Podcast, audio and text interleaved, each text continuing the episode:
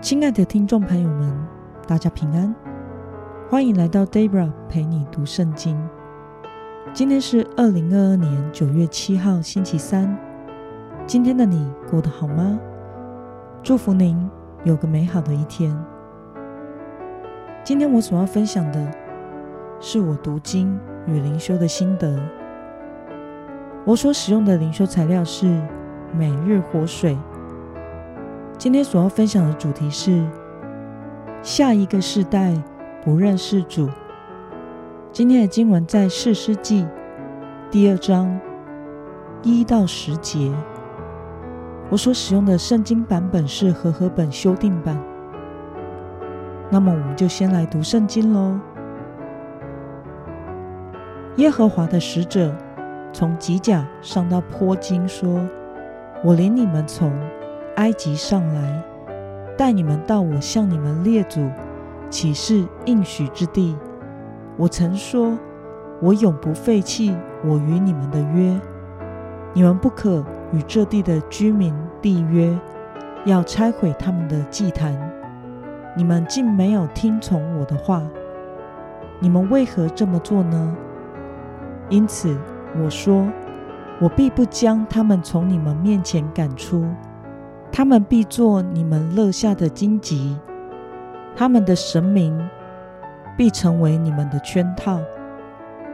耶和华的使者向以色列众人说这些话的时候，百姓放声大哭。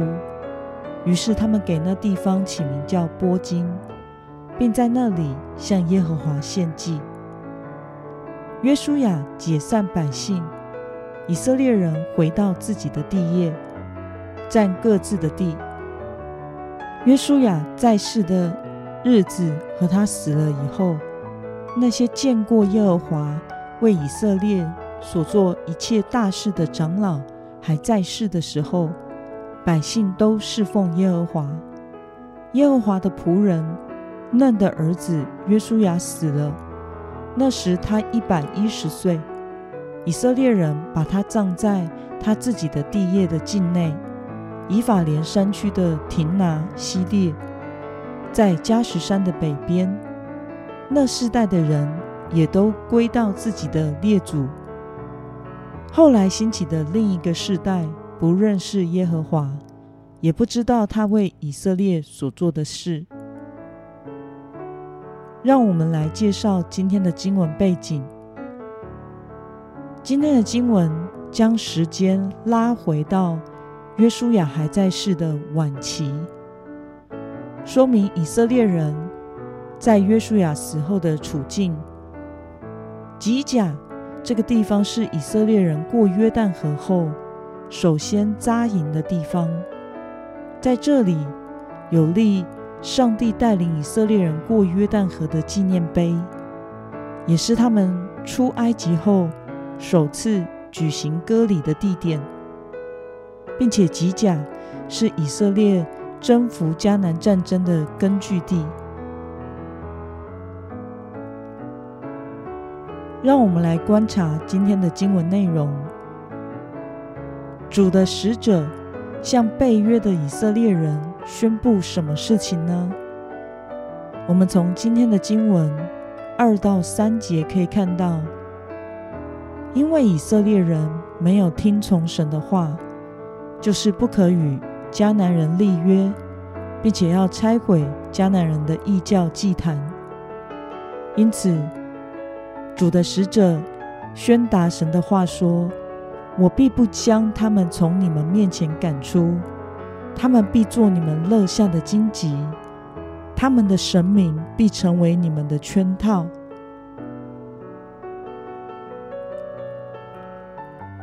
那么，约书亚死后兴起的世代有什么样的特征呢？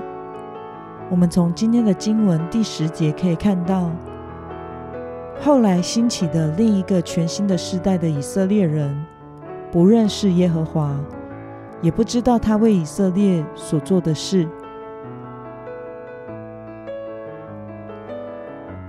让我们来思考与默想。继承了迦南地作为基业的下一代以色列人，为什么没有能继承信仰呢？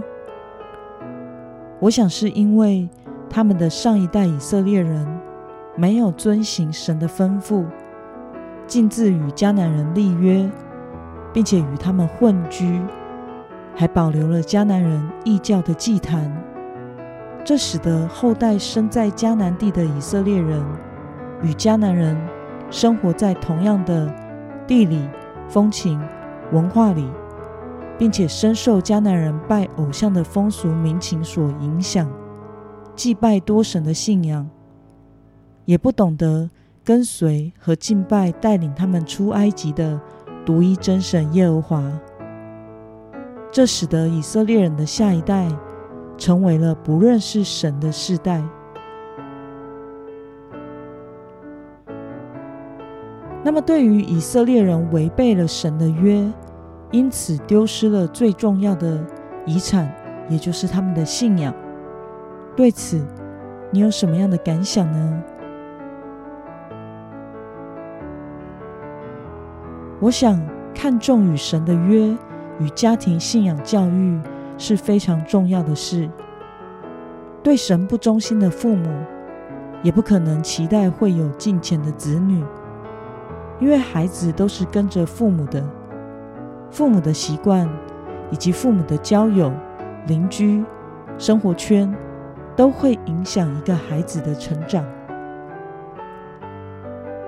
Debra 的爸爸是第二代的信徒，对神、对教会没有兴趣；妈妈则是为了符合婆婆的期待而受洗。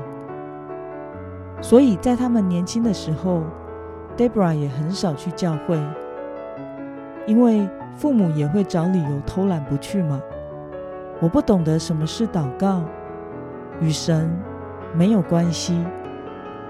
只有在填写学校问卷时，有一个宗教信仰栏位。我问妈妈：“我们家是信什么教的？”妈妈说：“是基督教。”这时候我才知道，啊，原来我家是基督教的。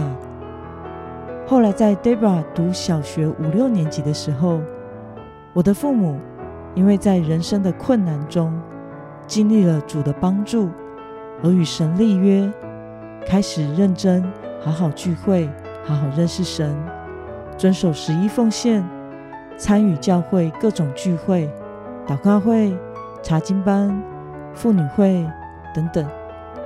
因此，Debra 也开始每一周。被带去教会聚会，后来就变成自己每周期待去教会，自己就可以去了。Debra 在十四岁的时候经历了重生与蒙召，十五岁时开始有自己的十一奉献袋，也将圣经读了一遍，并且将我每月的零用钱一千元奉献一百元，参与教会所有的服饰。从帮忙福音单张、盖教会章、收卷麦克风线、放投影片、年度大扫除，渐渐开始出去传福音、发单张，担任青少器灵修童工，带领主日崇拜敬拜。我不得不说，这么大幅度的改变，很大一部分的因素来自于父母的信仰生活改变。还有他们的交友与言谈。过去他们还没有悔改之前，Debra 听到的声音是，他们与友人讲一些坊间的低俗的笑话，或者是负面的话、不敬虔的话，还有打麻将的声音。我想，如果他们没有回转、悔改、归向神的话，今天的我一定不会觉得自己是个基督徒。但由于他们改变了，我听到的声音变成是传福音、做见证的话。我的家教变成了主日全家要一起上教会。这使我从宗教栏位填写空泛的基督教，变成了至于我和我全家都要侍奉耶和华。因此，信仰的传承。真的是很重要的一件事。父母若专心跟随神，遵行与神立约的身教，那么必定耳濡目染的影响到后代的信仰。因着上一代的以色列人没有好好遵行神的吩咐，与迦南人混居，并且保留他们异教的祭坛，这使得下一代的以色列人变得与迦南人无异。他们不认识耶和华，也不再跟随侍奉神，忘记了神对他们民族的恩惠。这实在是一件很可惜的事。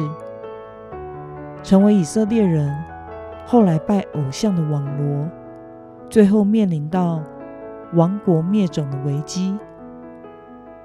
我们必须谨慎的看待我们与神的约以及信仰生活，确实跟随遵行神的旨意，才能让我们的信仰坚实地传递下去。愿我们借着确实遵行神的旨意。